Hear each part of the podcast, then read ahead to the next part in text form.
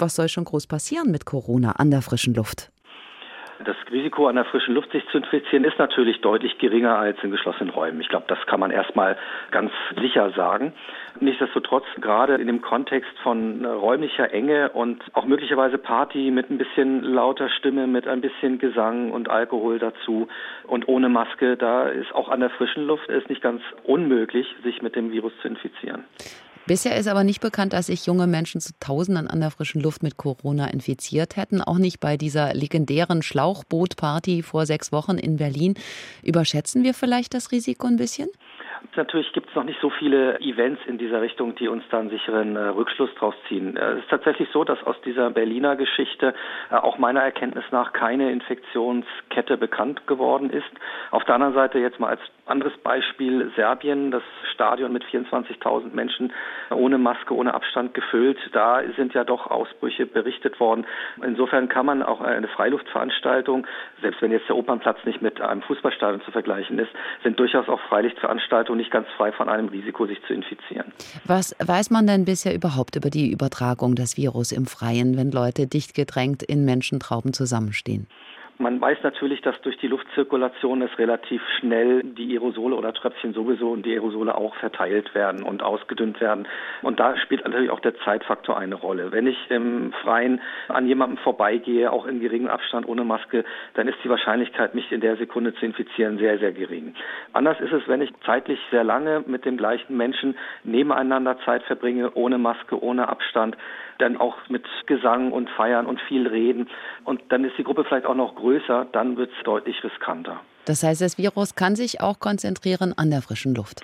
Es kann sich deutlich schwieriger konzentrieren, aber in dem Augenblick, wo jemand eine Aerosolwolke ausstößt und Menschen sind eben in dem Dunstkreis, sage ich mal, dieser Wolke.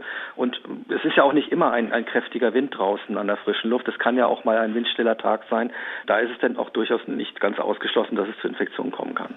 Das heißt, solche Partys, solche Events draußen, da täten junge Leute auch gut daran, den Mindestabstand einzuhalten oder den Mundschutz aufzuziehen? Ich würde es zumindest in Erwägung ziehen. Ich, ich denke, wir haben ja die Vorgaben, dass es eine bestimmte Gruppengröße gibt, die man, sagen wir mal, einen engen Kontakt haben kann. Und ich würde mich tatsächlich an die Vorgaben halten und würde auch zum Eigenschutz tatsächlich eben versuchen, diese Kontakte auf das Minimum zu beschränken. Und den Abstand will man natürlich beim Feiern nicht einhalten, aber man sollte das immer im Hintergrund haben und wenn es geht, eben halt auch trotzdem die Maske aufsetzen. Dann hilft man sich natürlich noch ein bisschen mehr. Und was können wir lernen, wenn wir in andere Länder schauen? In den USA zum Beispiel gab es Spring Break, Massenpartys junger Leute draußen an den Stränden von Florida und nun schnellen gerade im Süden der Staaten die Infektionen in die Höhe. Gibt es da möglicherweise einen Zusammenhang?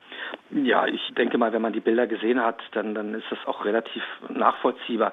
Wie schon gesagt, die frische Luft ist kein Ausschluss für eine Infektion. Sie macht es unwahrscheinlicher, aber unwahrscheinlich heißt ja nicht unmöglich. Und wenn ich dem Virus ausreichend Möglichkeiten gebe, eben durch sehr, sehr viele Menschen, die sich auf engstem Raume zusammendrängen, feiern, über Stunden hinweg engste Kontakte haben, laut singen, rufen, ist es sehr, sehr wahrscheinlich, dass die steigenden Zahlen tatsächlich auch daher kommen. Hier bei uns in Hessen ist das Infektionsgeschehen zurzeit wirklich überschaubar. Heute waren in Hessen gerade mal 42 Neuinfektionen gemeldet.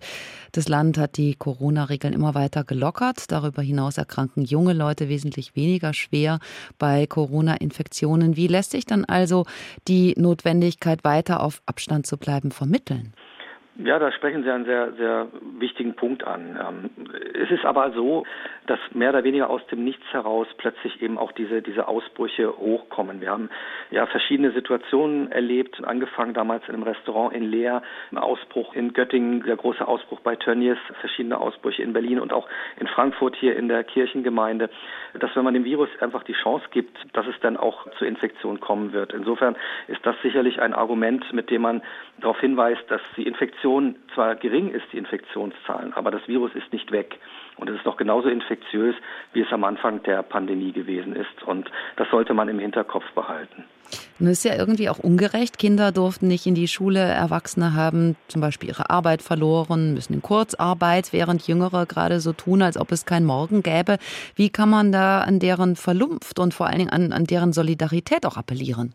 Immer wieder darauf hinweisen, dass auch junge Menschen schwerst erkranken können, dass vielleicht auch ein junger Mensch eine Grunderkrankung hat, eine Risikoerkrankung, die er oder sie gar nicht weiß. Und was auch ganz wichtig ist, wir kennen das Virus ja noch nicht so lange über Langzeit. Schäden, die das Virus in uns anrichtet, wissen wir ja noch gar nichts. Ich kann nur aus eigener Erfahrung berichten, der ich die Infektion selber durchgemacht habe, dass mein Geruchs- und Geschmackssinn, den ich initial komplett verloren habe, immer noch nicht zu 100 Prozent wiederhergestellt ist. Und da merke ich schon, dass das Virus deutliche Nachwirkungen hat und ich kann jeden Menschen nur davor warnen, die Virusinfektion auf die leichte Schulter zu nehmen.